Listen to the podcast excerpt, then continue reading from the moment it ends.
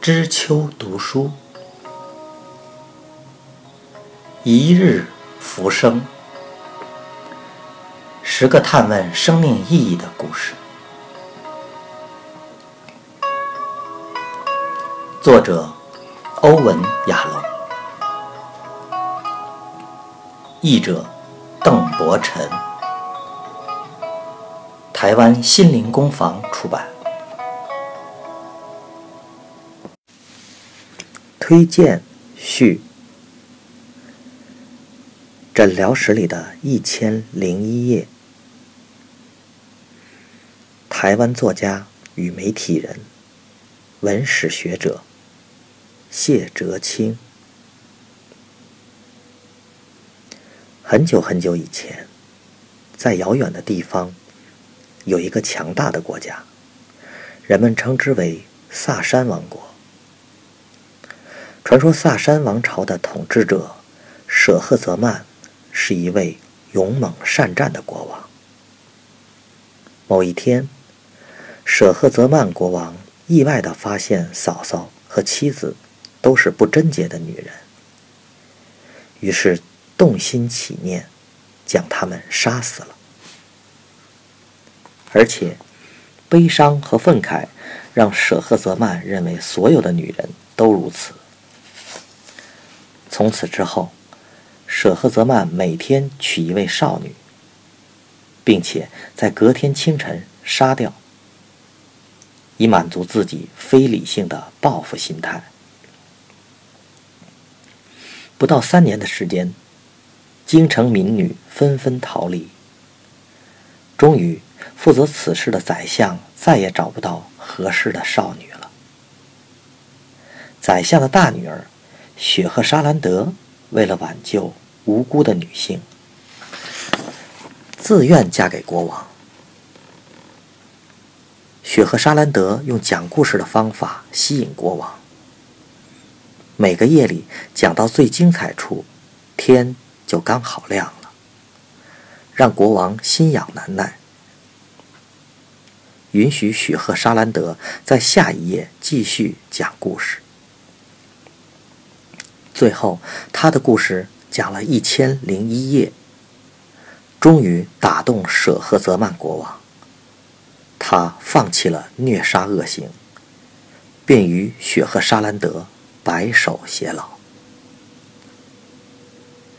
人类对世界的好奇与生俱来，人们对生命的探问永无止境。通过诉说与聆听故事。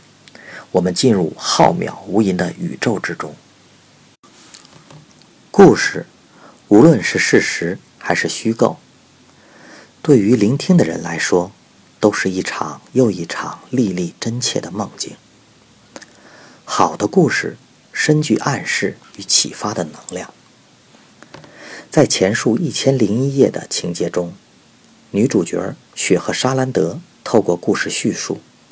将伊斯兰传统的生命智慧包装进一页又一页的故事之中，治疗内心充满愤懑、憎恨的国王。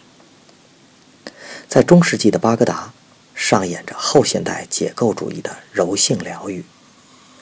故事充满人性，与我们所熟悉的以解决情意结为主流的心理治疗很不一样。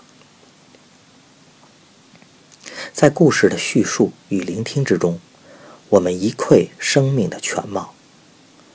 故事中人物的境遇，都可能发生在我们身上。当人面对命运所做的种种决定与努力，透过故事，让我们看见生命的动机与可能性。聆听故事的我们，得以从中再次体验矛盾与冲突。超越问题，进而解决生命种种困境。学习叙述与聆听故事，更是在学习对话的能力。在故事的流动、聚散之间，无论是叙事者，或是倾听的人，都可能会深刻的自我省察。而说故事的人，正是引发共鸣。与反思的叙事者。一日浮生是个探问生命意义的故事，作者欧文·亚龙，正是当代存在主义叙事治疗的权威巨擘。无论在实物经验，或是文字著作中，欧文·亚龙总以存在主义心理学观点，集中探讨身而为人的困境。他提出四个终极关怀。孤独、无意义、死亡与自由，并深觉人在问题中如何从否认到真诚面对，如何转化内在的冲突为动能，进而自我超越与升华。传统保守的心理治疗师总是扮演功能绝对而单一的。协助者、治疗师的角色，引导病人进行不同层次的自我冲撞，但治疗师本人从不介入其中，与病人的互动也局限在个案本身问题范围之内。但是，欧文·亚龙在进行治疗时，他选择将自己投入与病人的对谈当中。毫不避讳地让自己进入病人的世界中，同时也让病人的治疗过程紧密地附着于治疗师的生命历程中。所以，当我们在阅读这本《一日浮生》时，经常可以看到治疗师与病人在不同象限的碰撞与冲突。病人趾高气扬地抱怨他对治疗师的种种不满。同样的，治疗师也毫不客气地予以反击。这种近乎日常生活中的当面对质，治疗师唯一在乎的是病人的心理转折与自我察觉。欧文·亚龙通过精彩的文学叙事手法，向读者展现故事中对话与疗愈的正向能量。即使不具有心理学背景的我们，也可从一日浮生中，在追求意义的反复质问下，得到启发。